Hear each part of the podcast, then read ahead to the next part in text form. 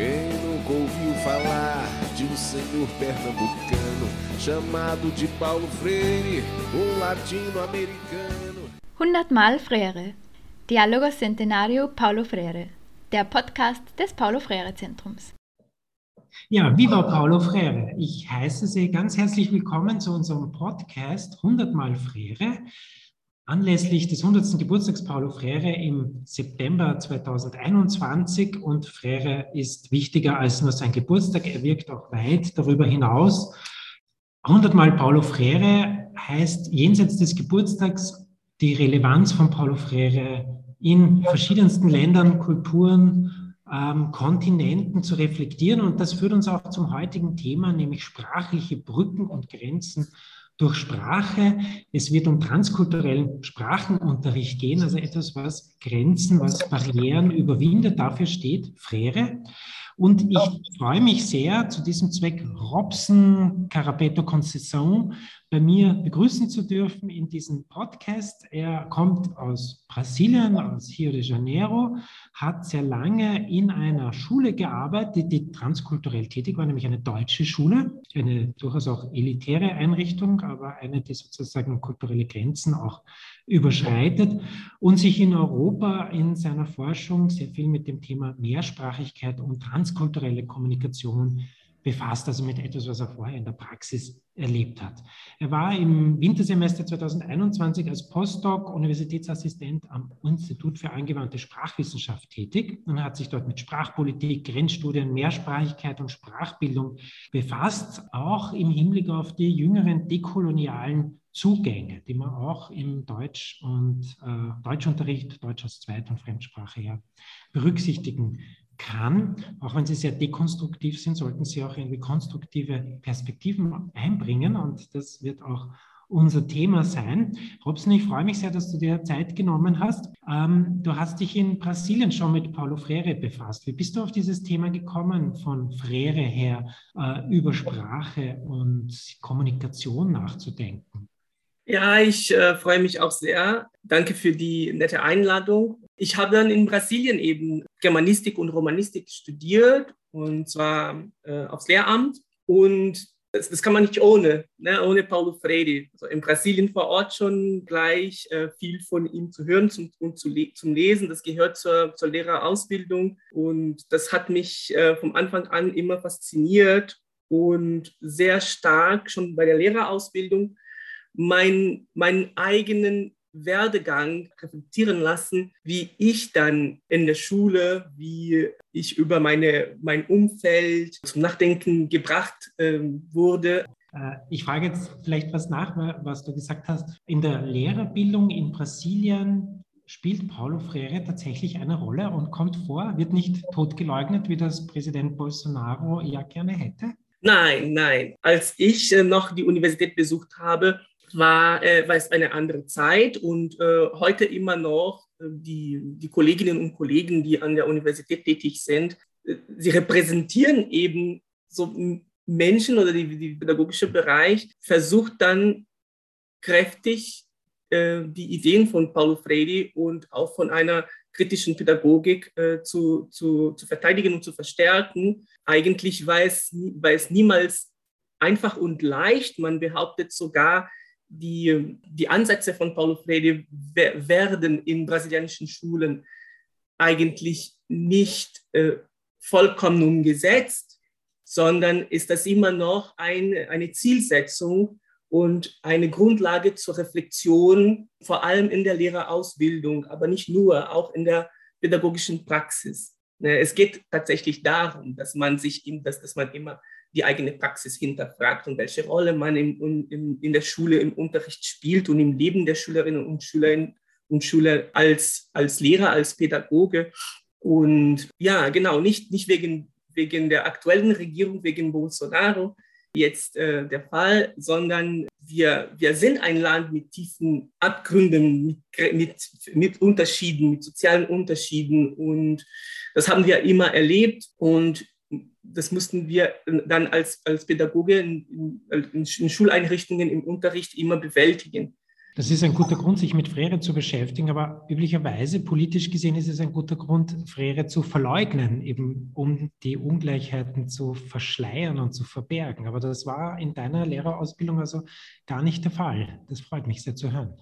Nein, gar nicht, gar nicht, überhaupt. Ich könnte sogar vielleicht sagen, im, äh, im Bereich der, der Sprachen, im Bereich der Sprachen, der, der Sprachpädagogik, was Fremdsprachen angeht, also nicht, also Muttersprache Portugiesisch, das ist schon eine Sache, aber ich habe zum Beispiel Deutsch studiert und das ist äh, in Brasilien, das war, das war es damals, heute ist es ein bisschen weniger, aber ähm, das historisch, äh, so wie andere Fremdsprachen in Brasilien, schon etwas für, nicht für, für, für jeder Mensch sozusagen, ne? nicht, äh, das ist schon eine elitäre Sache, ne? die, die man, äh, zu dem man Zugang hat, wenn man private teure Schuleinrichtungen besucht oder äh, Sprachkurse oder auch ein Stipendium bekommt als Wissenschaftler, Wissenschaftlerin, äh, in aus, ins Ausland zu gehen. Aber wenn man da schon, schon, schon so weit kommt, äh, heißt es in Brasilien nicht, dass man aus sozial benachteiligten Schichten kommt. Das, zeichnet, das kennzeichnet schon ein gewisses Privileg.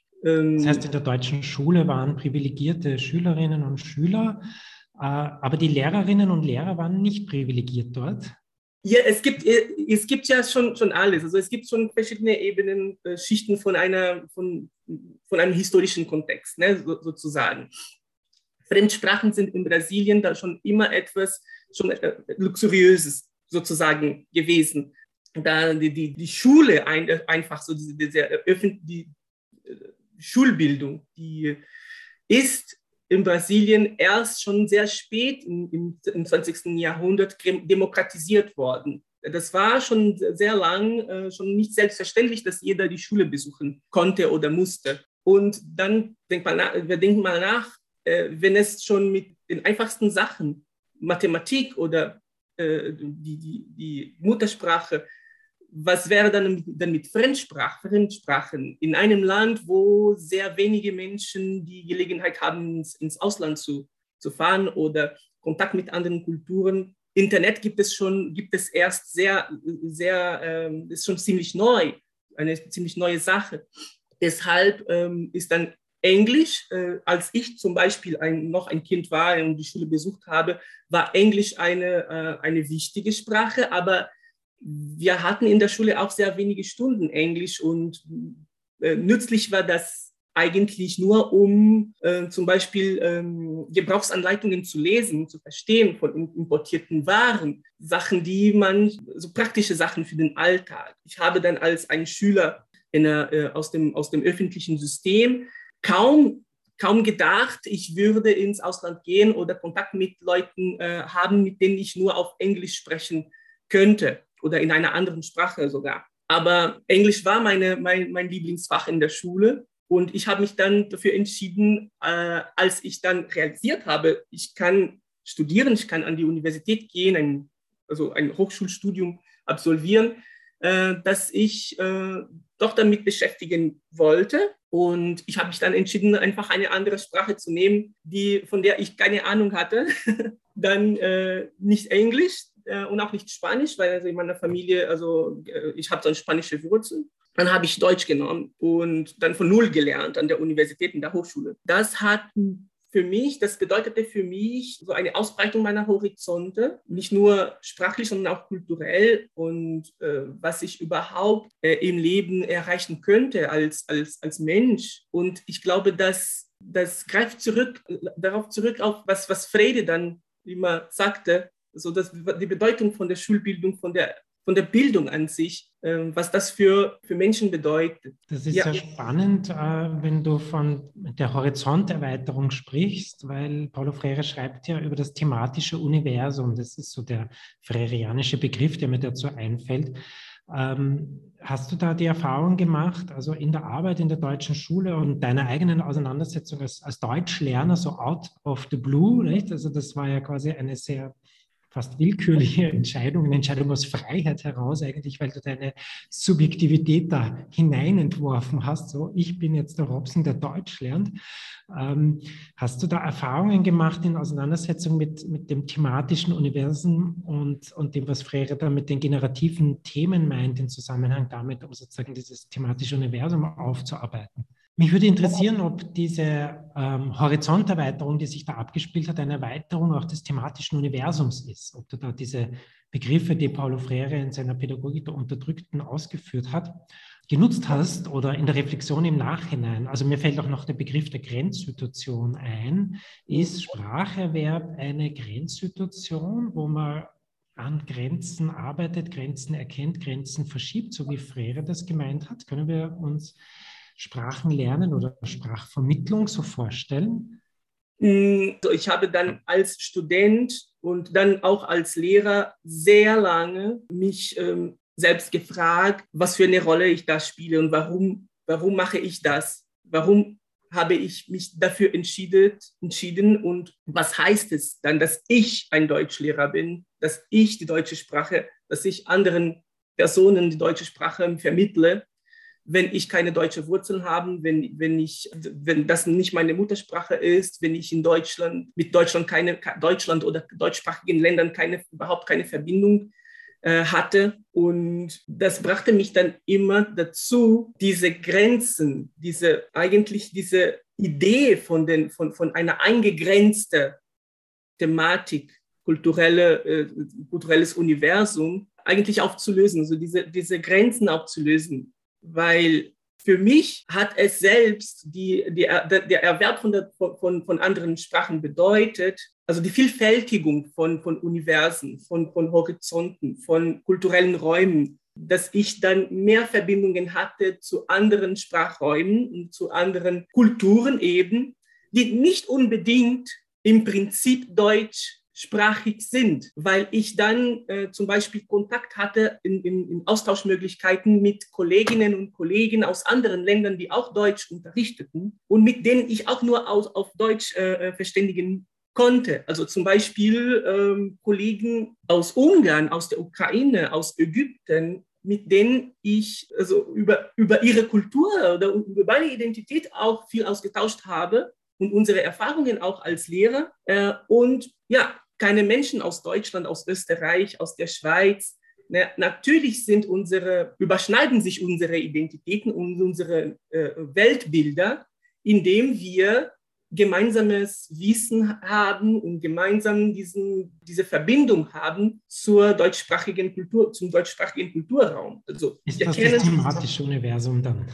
Ja, genau. Wir, wir kennen die gleichen, äh, also oder viele gleichen äh, Autoren. Wir haben auch gemeinsame Bücher gelesen. Ja, äh, uns schmecken auch die, äh, die gleichen, die gleichen äh, Speisen. Naja, das sind alles Elemente, die uns verbinden, die über die Sprache kommen, aber die nicht da aufhören. Und in meiner Praxis in, als Lehrer habe ich dann immer versucht, das zu betonen, also meinen Schülern das, das zu betonen, dass diese interkulturelle oder transkulturelle Kompetenz nicht einfach die Anhäufung von landeskundlichen Kenntnissen bedeutet, sondern die wirklich die Kompetenz, die Fähigkeit, in Kontakt mit anderen Kulturen zu kommen, über diese sprachlichen Gemeinschaft, Gemeinschaften, diese, diese sprachlichen Gemeinsamkeiten zwischen Menschen, die von irgendwo aus der Welt kommen können äh, und auch ihre eigenen Geschichten zu erzählen haben, ihre eigenen Identitäten. Also man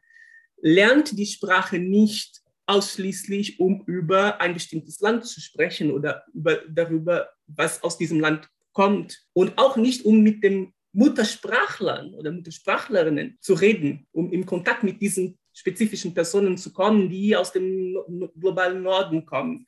Wir sind, also wenn man dann darüber nachdenkt, der Native Speaker, der kommt dann immer aus diesem, aus diesem Raum. Ne? Es sei denn, also, wenn man auch in Brasilien Spanisch lernt, also die, die, Kollegen, die in diesem Bereich arbeiten, sie, also die, die kritisch sind, sie, sie beschweren sich immer äh, mit Recht darüber, dass die Lehrwerke und die sprachpolitischen äh, äh, Maßnahmen schon viel stärker auf äh, Spanien basieren, was landeskundlich angeht. Und zeigen sich globale Ungleichheiten nicht, darin. Genau, genau. Und wir haben so viele Nachbarländer, die, die, äh, wo Spanisch. Sprechen. Genau. Ja, warum dann muss das immer so in Europa ihren äh, Schwerpunkt haben? Ich wollte was nachfragen, weil du von der transkulturellen Kompetenz gesprochen hast damit man sich das vielleicht besser vorstellen kann, ab wann ist eigentlich etwas transkulturell? Was ist eigentlich Kultur aus deiner Sicht, sodass es etwas Transkulturelles geben kann und man da in eine andere Form des Austausches tritt? Ist das was anderes als interkulturell eigentlich? Ja, auf jeden Fall. Also in meiner Arbeit, in meiner Promotionsarbeit habe ich mich da, damit befasst. Das kommt von, die Interkulturalität kommt von eine, von einem Konzept, also es basiert auf ein herderisches Konzept, also von, von Herder, also aus der Romantik, wobei diese Einzigartigkeit von, von Kulturen, von Kulturräumen, von Identitäten dann sehr wichtig waren und immer sehr gut wie möglich gepflegt werden muss. Das heißt, äh, in einer interkulturellen Beziehung betrachtet man den anderen von einer gewissen Entfernung von einem gewissen Abstand, man hält so einen gewissen Abstand. Zum anderen, man tauscht aus, miteinander aus, aber man verändert sich innerlich nicht durch diesen, durch diesen Austausch, durch diesen Kontakt. Ne? Ich betrachte die andere, die anderen, die anderen betrachten mich, wir betrachten uns gegenseitig, aber da, da tauschen wir was aus. Es passiert dann immer etwas dazwischen, in diesem Zwischenraum zwischen uns, aber mein Panzer, so ein gewisses Panzer, das um mich herum, äh, äh, das, mich, das mich beschützt und das mich definiert, das mir eine Form gibt, ich meine so ich, meine Kultur, das bleibt unberührt.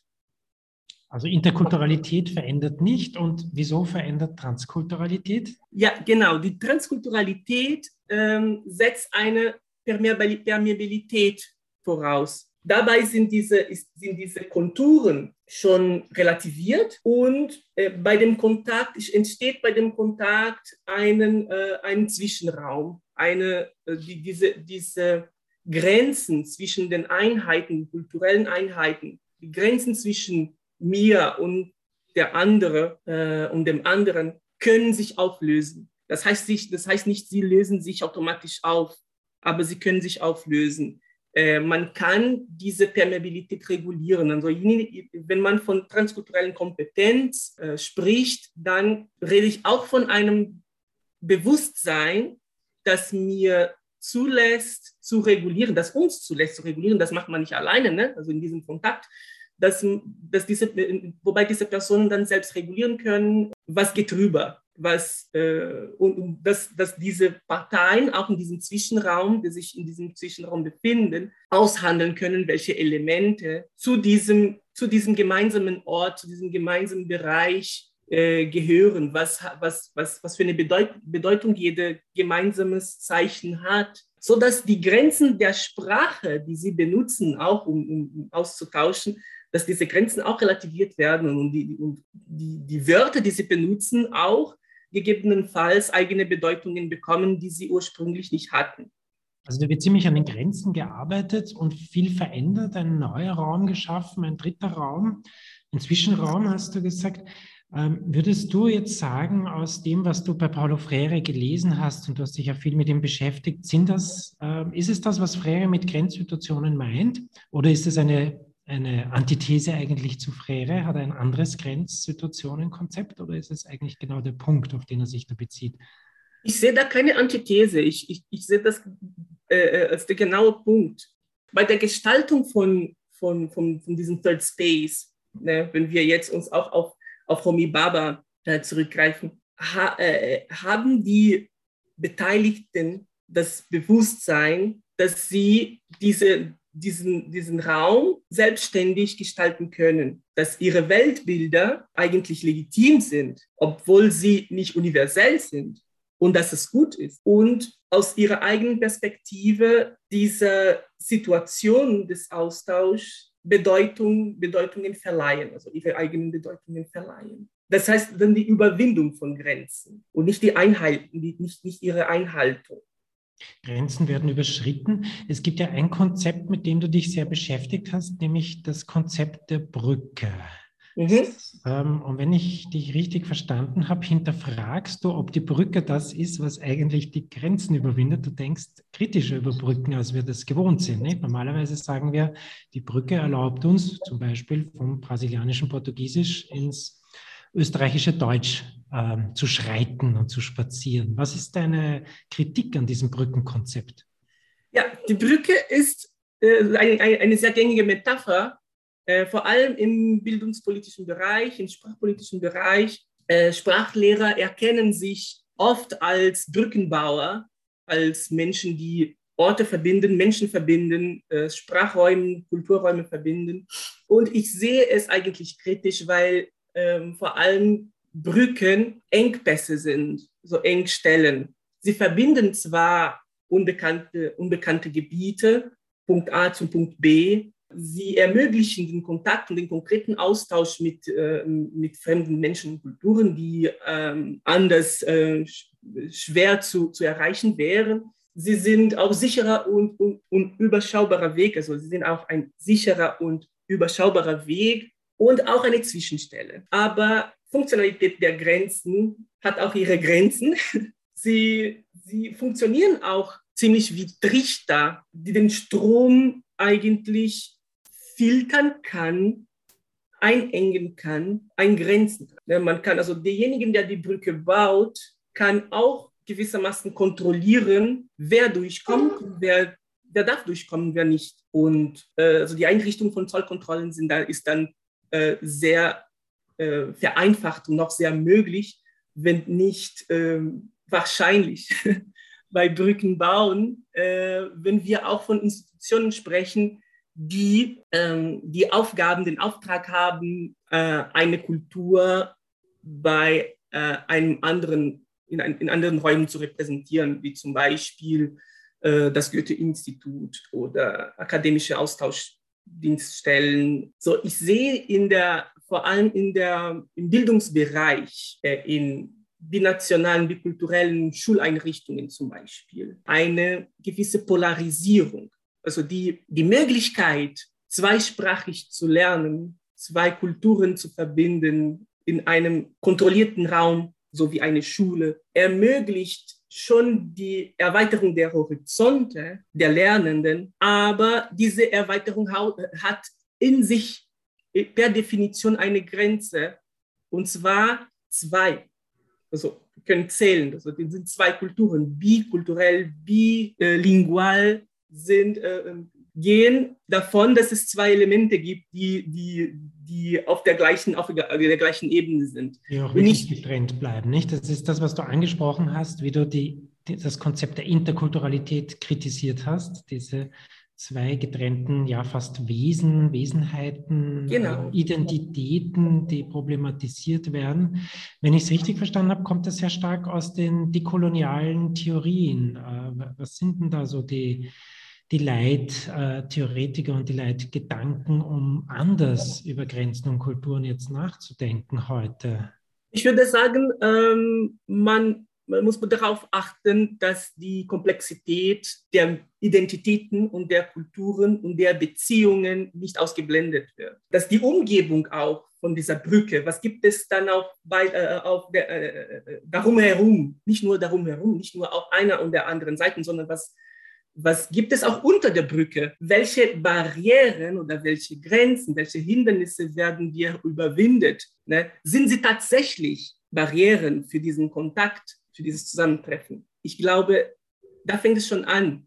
Und wenn man darüber nachdenkt, dass auf jeder Seite der Brücke auch hybride Gesellschaften leben, dass die Identitäten an sich, die Menschen an sich schon transkulturelle Identitäten besitzen, weil sie in der Familie verschiedene, verschiedene Wurzeln aus verschiedenen Ländern haben, weil sie auch Musik aus verschiedenen Ländern hören, weil sie hm, selbst eine eigene Biografie haben, die, äh, in der sie mal in ein, in, unter einer Kultur gelebt haben, mal unter einer anderen oder in Kontakt mit diversen äh, Kulturen waren, dann ist diese Trennung zwischen A und B zwischen einer Seite, anderer Seite von einer Brücke eigentlich schon, verliert schon ein bisschen seinen Sinn, ihren Sinn.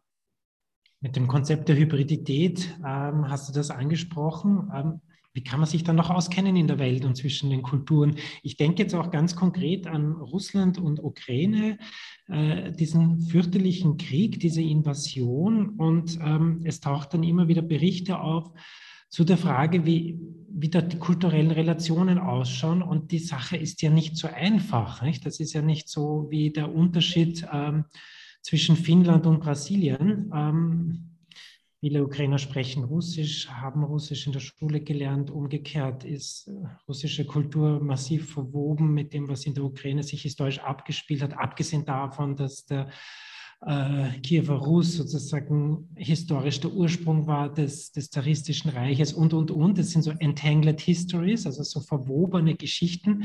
Das fällt mir jetzt sozusagen geopolitisch aktuell ein zu dieser Hybriditätsfrage. Und jetzt ähm, frage ich aber zurück, sozusagen, stelle mich jetzt kurz mal naiv da, ja, wie soll man sich denn da auskennen überhaupt in der Welt, wenn alles hybrid ist, nicht? Also wenn, wenn du als Brasilianer äh, jetzt eigentlich so kompetent bist in, in deutschsprachiger Kultur und irgendwie ein hybrides Wesen bist und ich mich so viel mit, mit meiner brasilianischen Anteilen beschäftigt habe, wir beide über Paulo Freire uns treffen. Wir sind ja, wir, wir hybridisieren uns ja einander, aber wie können wir uns dann noch auskennen in der Welt, würde jetzt äh, oft nachgefragt werden. Ja, also ich glaube, da liegt schon ein bisschen, also diese Gedanke, dieser Gedanke liegt schon ein bisschen daran, dass man erwartet, dass interkulturelle Beziehungen friedlich sind, dass sie konfliktfrei sind. Und das sind sie nicht. Weder interkulturelle Beziehungen, also da weniger, weil man das ein bisschen mehr kontrollieren kann von diesem Abstand, durch diesen Abstand, aber bei äh, transkulturellen Beziehungen gehört der Konflikt eigentlich dazu. Also man, da die Grenzen da wieder hinterfragt werden, da beginnt es schon. da fängt es schon an mit den, mit den äh, Unstimmigkeiten weil man nicht nur die Idee von Grenzen, sondern auch die Grenzen zwischen allen anderen Elementen, die Leute im, im Prinzip verbinden, die äh, sich auf diesem, auf diesem dritten Raum befinden. Das alles wird ausgehandelt. Die Bedeutungen, die, die, die politischen Rollen von bestimmten äh, Elementen, alles wird bewusst oder mehr oder weniger bewusst äh, ausgehandelt. Dürfen und uns Aushandeln auch als Ausstreiten vorstellen oder umkämpft äh, und darum kämpfen? Also ausgehandelt klingt ja oft irgendwie so äh, nach Basar, nicht? Also ja, ja, kann man auch so sehen. Ich bekomme ein Menü dafür, aber eigentlich... Eigentlich kann man auch so sehen. Man kann, eine Seite kann ihre, ihr, ihr, Weltbild, ihre Perspektive dem anderen auferlegen wollen. Und die, die andere Seite kann, kann, das, kann das auch so annehmen, aber ich kann mir vorstellen, das wird oft nicht so sein, weil man kommt auch, man hat auch ein, selbst einen eigenen Hintergrund, eine eigene Vorstellung. Also wenn die, wenn die Gespräche, wenn die Beziehungen schon tiefer gehen als diese Oberflächlichkeit von der Interkulturalität, von der, ja, welche Sprache sprichst du oder was ist die Hauptstadt von deinem Land oder was isst du zum Mittagessen oder wo, wo machst du Ferien, wenn das schon tiefer geht, wenn man äh, schon äh, diskutiert, was versteht man unter Demokratie, was, keine Ahnung, Genderfluidität, dann sind äh, Konflikte, Konflikte eigentlich schon im, im, in der Tagesordnung. Und die transkulturelle Kompetenz, die man entwickeln muss, so schon äh, zum Beispiel in der Schule, beim Sprachenlernen und noch fächerübergreifend, soll sich damit beschäftigen, Menschen darauf vorzubereiten, um mit diesen Unstimmigkeiten umzugehen. Das ist eine ja. Art Konfliktvorbereitung eigentlich, so ein Unterricht. Mir fällt jetzt noch das freirianische Konzept des Dialogs ein. Nicht? Also Freire geht ja davon aus, dass Dialog nicht im asymmetrischen Raum stattfindet und sozusagen ein Austausch von Freundlichkeiten ist, sondern Dialog ist ja eigentlich harte Arbeit bei Paulo Freire und ähm, hat viel mit Auseinandersetzung zu tun und mit, ja, mit Ungleichheiten, an denen auch gearbeitet wird. Ähm, also ich denke, das sind jetzt auch schöne Illustrationen des freudianischen Konzepts des Dialogs. Ich möchte jetzt zum Abschluss auf ein sehr konkretes Dialogfeld noch zu sprechen kommen, in das du dich hineinbegeben wirst. Ähm, Ich habe jetzt vorhin erfahren, du wirst in Kürze in Berlin eine Willkommensklasse unterrichten. Das sind also Klassen, die für ukrainische Schülerinnen und Schüler eingerichtet werden in Deutschland, um sie willkommen zu heißen. Begriff Willkommen äh, als kritischer Sozialforscher kriegt man dann kurz Angst, weil das natürlich sozusagen der politische Euphemismus ist, der dann schon drüber geschrieben wird. Und ähm, die Praxis wird wahrscheinlich ein bisschen komplizierter sein. Was ist denn das, was du dir da vornimmst aus der Lektüre von Homi Bauer, Paulo Freire und allem, was wir heute geredet haben, um dieser ähm, anspruchsvollen Form des transkulturellen Lernens, äh, mit, mit welchen Konzepten, mit welchen Vorhaben gehst du eigentlich in so eine Willkommensklasse mit ukrainischen Flüchtlingskindern?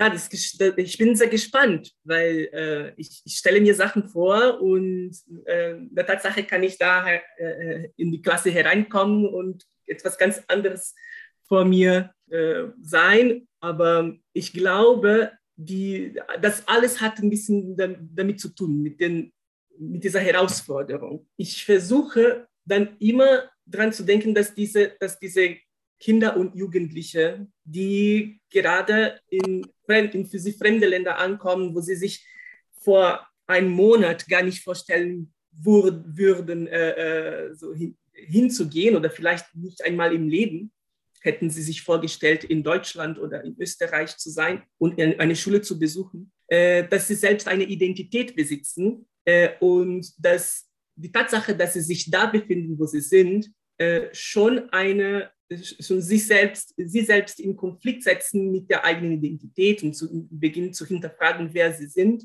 wo sie sind und wieso sie sind da, sind sie da.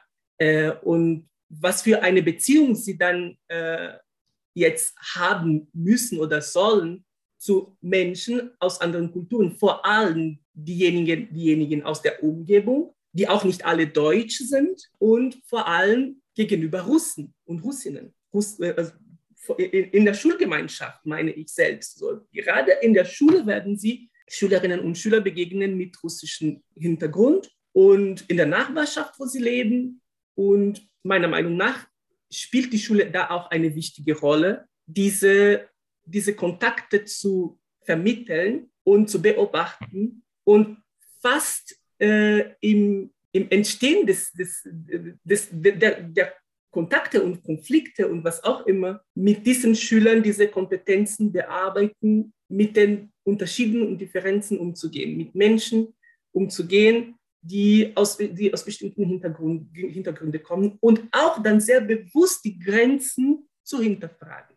Was bedeutet das, dass eine Person äh, als Russe bezeichnet, sich bezeichnet? Was bedeutet das, dass ich mich als Brasilianer bezeichnet? Was bedeutet das, dass du dich als Österreicher bezeichnet, bezeichnest äh, äh, und inwieweit das, inwieweit wollen wir, dass diese Bezeichnungen, diese Merkmale unsere Beziehungen und die gesellschaftlichen Beziehungen beeinflussen lassen. Das ist sehr, sehr spannend, dieser Zugang ähm, und diese Form Paulo Freires ja, Dialog, Dialogizität hineinzutragen in einen schulischen Kontext, in einen von Asymmetrie und auch von Konflikthaftigkeit geprägten Kontext. Vielen Dank, äh, Robson Carabetto Concession, heute für diese Ausführungen, wo wir eine Ahnung bekommen haben, was transkulturelle Kommunikation bedeuten kann. Es war ein auch durchaus philosophisches Gespräch, aber auch ein sehr existenzielles, weil es uns an die Grenzen unseres Denkens und der Rahmenbedingungen, die wir unserem Denken geben, der Vorstellungen, der Metaphern, die wir verwenden. Wir haben das Konzept der Brücke hinterfragt, wir haben über Grenze nachgedacht. Äh, ich freue mich, dass mein heutiger Gast auch so eine komplexe Hybridpersönlichkeit ist. Aktuell in Wien, bald in Berlin, ähm, vor kurzem aber auch noch in Brasilien und ich glaube, mental bist du an verschiedenen Orten unterwegs bist eine globalisierte Persönlichkeit, wie es heute viele gibt äh, und auch, glaube ich, eine große Veränderung darstellt, dass doch gar nicht sehr wenige Intellektuelle heute auf mehreren Kontinenten oder in, in mehreren kulturellen Kontexten tätig sind und damit notwendigerweise das Konzept einer homogenen Kultur aufgebrochen wird und wir zu transkulturellen Vorstellungen kommen müssen, die offener sind, fruchtbarer, sie sind auch komplizierter, sie machen leicht Angst, aber ich denke doch, dass sie auch einiges ermöglichen und vielleicht dann doch mehr Frieden stiften, friedensstiftender wirken können oder dialogischer sein können im freianischen Sinn als die alten Konzepte, äh, die wir jetzt gerne hinter uns lassen möchten. Herzlichen Dank, Robson, und ich wünsche dir dann alles Gute für deine Zeit in Berlin. Dankeschön.